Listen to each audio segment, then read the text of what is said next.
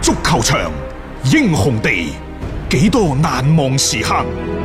Breathtakingly brilliant. 從最後三分鐘絕殺逆轉到伊斯坦布爾勝利大逃亡，從希臘神話到冰島奇蹟，從童話變成現實，從英雄變成傳奇。最偉大嘅球員，最不可思議嘅入球， Extraordinary entertainment. 勝敗之間只有一線。神奇之處，魅力所在，只可意會，更可言傳。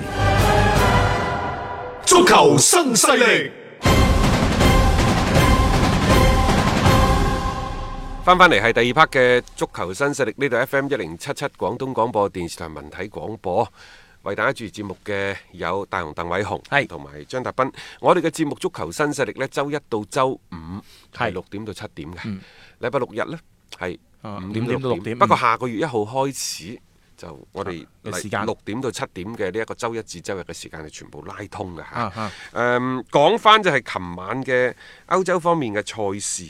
嗯李斯特城落下一球嘅情況之下，嗯讀秒聲當中絕殺愛華頓。伊恩拿祖啊，我覺得馬高斯華都都涼涼㗎啦，係啊但係周中馬上係墨西塞德郡打比，量多一截咯，即係等利物浦去中意伸多一腳，不過唔又或知者會嘅。唔會愛華頓終結利物浦三十一場嘅聯賽不所以敗紀錄？我覺得幾好嘅，但係啲時間但唔係而靚，家打敗利物浦係一件相當難嘅事情，好難和波都已經講得過去。冇錯啊。啊但係即係愛華頓嘅情況，我覺得係水深火熱嘅。但係曼聯呢，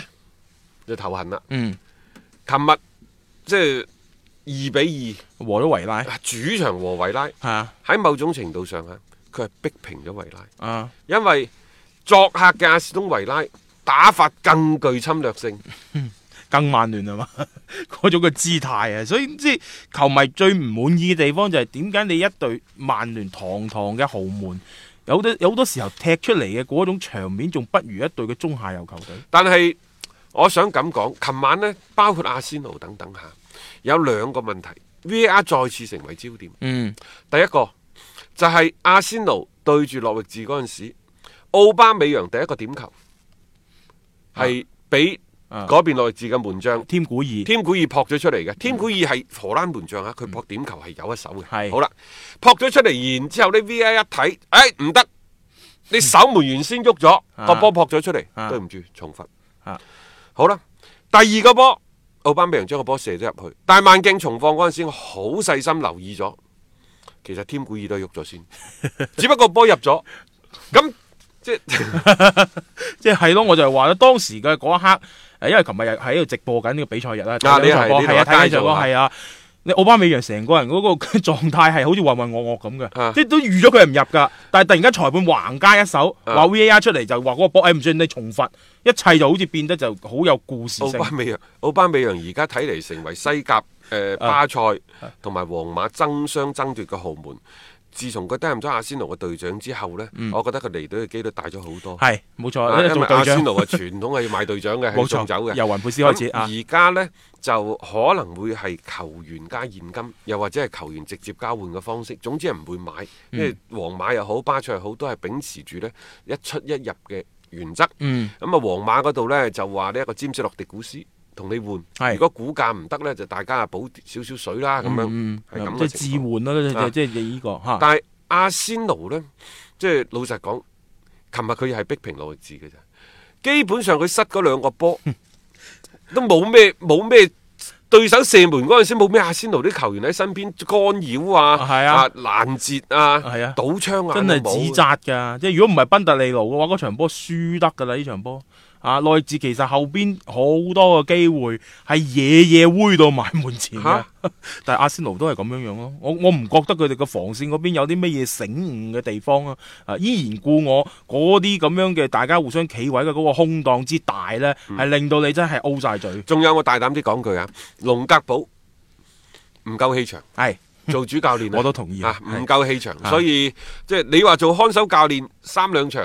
就得帶住下得帶住下得，係。佢唔會係一位化實化腐朽為神奇嘅教練，嗯亦都唔係一個氣場強大嘅教練，同摩連奴一個天一個地。啊，咁啊，可能佢自己都冇諗過自己九牛一做毛啊做簡主直係教練嘅，即係叫臨時拉夫。因為佢自己接受採訪嘅時候，就我唔知我可以帶幾耐㗎，咁即係都係咁樣樣，即係冇一種話啊，終於等到個機會，我要好好把握。你睇唔到呢樣嘢嘅，而成隊阿仙奴咧，同我哋之前嗰幾日講嘅嗰所謂嘅雲不守舍咧，冇咩太大分別。係啦，咁啊，仲有呢，就係、講到第二個爭議鏡頭就係、嗯誒阿阿士東維拉嗯嗰只啦，就係係佢哋入波嗰下嘢係咪睇無級越位 呢？嗱英超嘅 VAR 呢，佢係同其他 VAR 唔同嘅，英超嘅 VAR 就係 VAR 裁判睇，佢、嗯認為越位就越位，係佢、啊認為唔越位佢唔越位就講俾佢主裁判聽。但係嗰只波呢，即係曼聯即係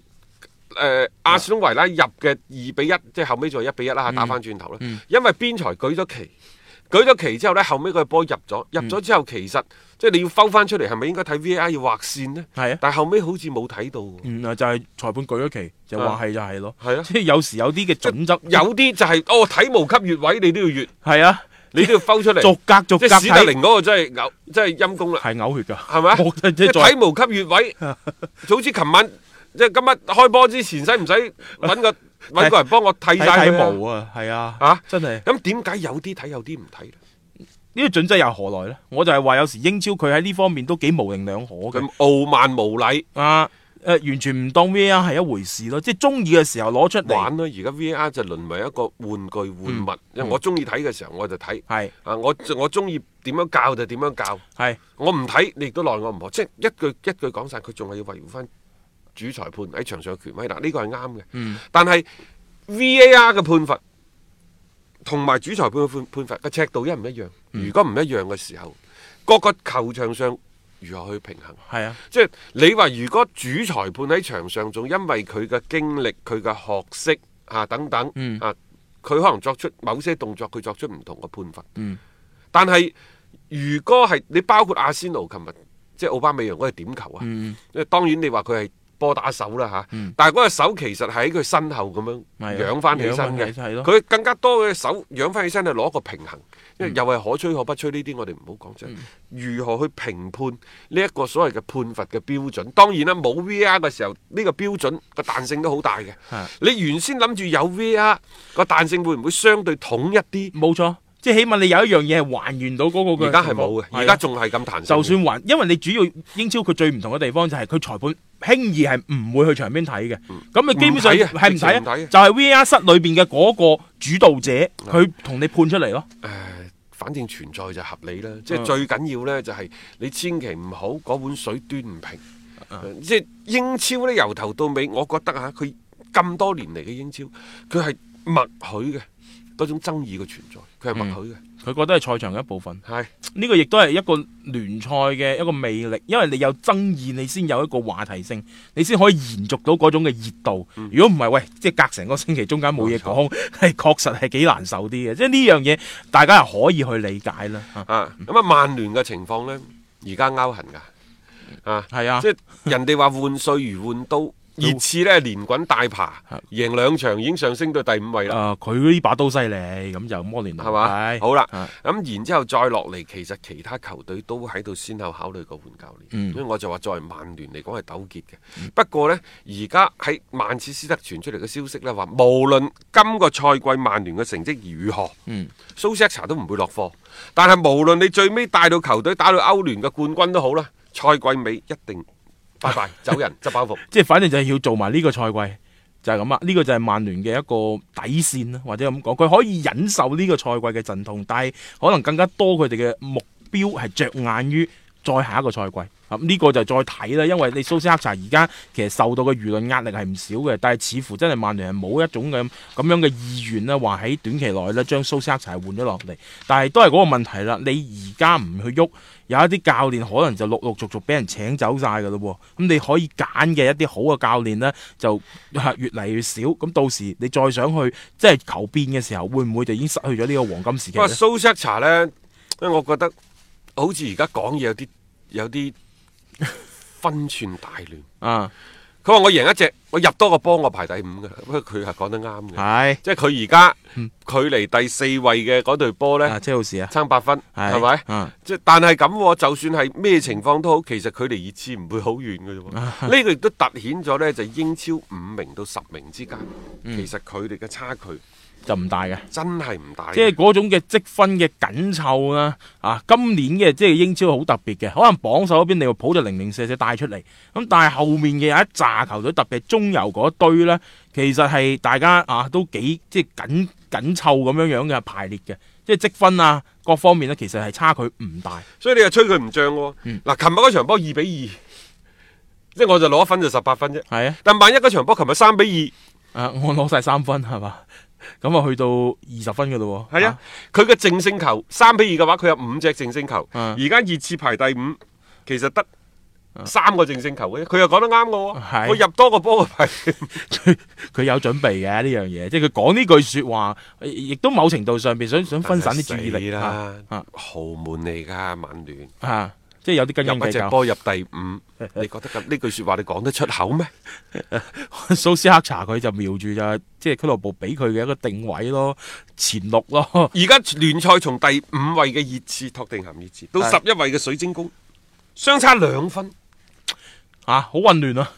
呢、一個呢、個情況啊，呢、個排位啊，即係所涉及嘅強隊之多，亦都係近年嚟好少見。你贏兩場，你都係第五；啊嚇，你輸一場，可能你跌到落去係第十二三位。冇錯啊，中游位置嗰個。但係你而家嘅曼聯堂堂嘅曼聯，我冇話熱刺、阿仙奴，你而家同咩搬尼、水晶宮、狼隊為伍，你覺得好威啊？贏一隻波入多隻波排第五，爬過晒佢哋。係啊，你唔講啊算數啦，即係呢啲嘢你可以盡量避開佢噶嘛，呢啲佢係要咁樣跳出嚟去講呢一句説話嚇、啊反正佢我感覺就係 set 定咗個目標就前六，誒，呃蘇斯查今年十四場聯賽十八分，舊年摩連奴十八場賽事就二十七分，嗯十八場賽事十七分之後輸俾利物浦，啊落課被跟炒住，嗯咁當然啦，炒咗之後就係物極必反，迎嚟咗一波超級強力嘅大反 彈。但但係嗰嗰嗰波強力大反彈就導致咗，即係可能蘇斯克查嘅呢個黑洞啊啊更加擴張啊！唉唔知啊，即係你冇一段呢，可能蘇斯克查亦都唔會得到一份嘅所謂嘅合同啊！咁但係你又好難講，因為嗰段時間摩連奴呢同呢一班球員嘅關係搞得好差。咁喺摩連奴一走咗之後呢，成班球員呢都急於證明自己，我覺得係即係啱啱遇着剛剛啦，所以有嗰段嘅強勢。按照曼聯俱樂部同好多贊助商嘅協議呢，就歐冠對於佢哋嚟講係一個基本任務嚟嘅。嗯，如果你連續兩個賽季入唔到歐冠呢，佢嘅好多個懲罰性嘅條限、條條款啊，嗯就會會激生活效㗎㗎啦，係啊。最簡單嘅就係佢哋嘅嗰個球衣嘅贊助費用，嗯會係從而家嘅七千五百萬英鎊一個賽季，就下降至五千五百萬，哇！哦水瓜打狗唔見緊橛啊！一大橛。一大橛啊！呢、個其實呢、個唔單止係經濟上嘅損失，亦都係球會我覺得喺品牌上面一個嚴重下滑嘅一個跡象。啊！因為你嘅球衣品牌，你以曼聯呢種呢，其實永遠都係處於一個世界嘅頂端嘅位置嘅。突然間咁樣，你一啄下就冇咗一大橛嘅話，你就真係混跡於就係歐洲中游球隊嗰度。曼聯啲球迷呢，之前又哎誒嗰邊波叔落咗貨，不如快啲請波叔啦。但係呢兩日傳咗消息出嚟呢，就列為真係做生意好絕嘅。好絕！話呢，就佢賠償俾波叔，包括即係整個波叔個團隊係兩千萬，嗯其中波叔本人係一千二百五十萬。嗯條件係咩啊？就係呢個賽季之內，嗯，你係唔可以執教英超嘅球隊嘅。係如果你執教呢，對唔住，退還。唔單止退還啊，你執教歐洲啲球隊可以退還，嗯退還就算啦，嗯嗯啊因為你有公開啊嘛。係啊我唔想喺呢一個嘅歐冠嗰度 遇到俾你你啊掣肘。但係如果英超呢度唔單止要退還一千二百五十萬，聽講就有好多嘅相關嘅懲罰性措施，嗯啊！即係話唔單止要俾你嘅要還翻俾我，嗯我仲要罰你喺呢個基礎上。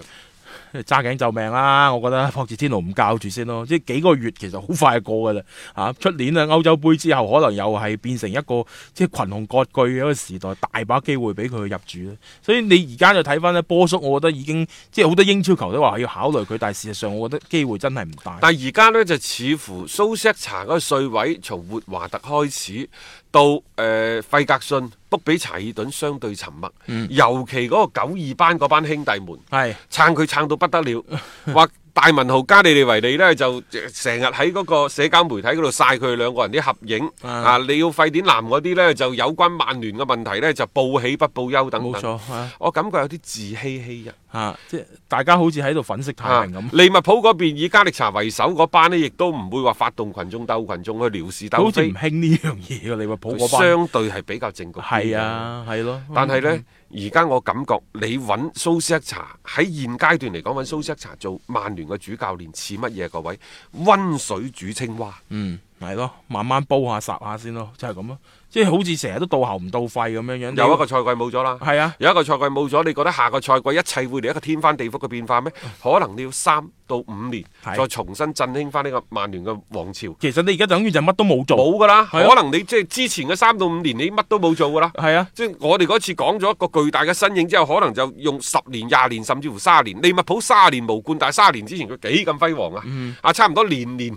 攞英超、英格蘭甲組足球聯賽冠軍，又攞呢一個嘅歐冠嘅冠軍。係啊如果唔係八五年嗰單大嘢，係可能佢一路都企喺歐洲之巔，但係過咗就過咗㗎啦。整個上世紀九十年代到本世紀初，你諗下，無論係雙教練侯利亞、等等啊，即係咩點樣攞五冠王諸如此類嗰啲，但係都係同聯賽失之交臂。後好啦，廿年之後諗住差唔多啦喎，謝拉特驚天一閃，啊，閃一我。 又將隨手可得嘅冠啊軍拱手相讓。過幾年之後攞到咁高積分啊所以啦，我就話 嗱，佢今年利物浦呢個大爆發呢，可能係即係積積埋埋㗎，積積埋埋，真所係謂嘅積沙成塔。難聽講賺人品都賺夠啦啊，卅年喎甚至乎可能佢嗰、個、呃、到到最尾拋離第二位嘅積分唔少嘅。冇錯當然，嗯即係而家講呢句説話仲早為時啲尚早早啲，但係我嗰種想嘅優勢出咗嚟我想講就係從一個更即係拍呃除咗有少少足球嘅嗰個因素之外，嗯我我想更加多係從一個大大圍嘅環境嗰度嗯去講，就係話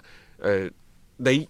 之前有幾威，嗯你可能而家就要攞幾多嘅時間去係還。冇錯永遠咧呢一、個兩方面嘅能量，佢一定係守下。即係冇可能永遠你都係威嘅嗰一邊，甚至乎你係唔經歷挫折嘅冇可能嘅。好多球隊你呢種重整得，你可能會重拾舊河山，再次殺翻出嚟，但有好多係唔得。自此沉淪咗落去，關鍵就係喺你低潮期嘅時候，你點樣樣去捉緊嗰個嘅方向啊！而家其實曼聯有啲咁多浪費咗呢幾年嘅一個時間㗎啦，你要重新要執嘅話呢，我覺得刻不容緩，但係似乎佢哋嘅感覺就係話而家就係咁啊算數啦，啊先係過渡咗呢個賽季，明年再諗咯。咁你就只能夠係延誤咗一個最佳嘅時機啊！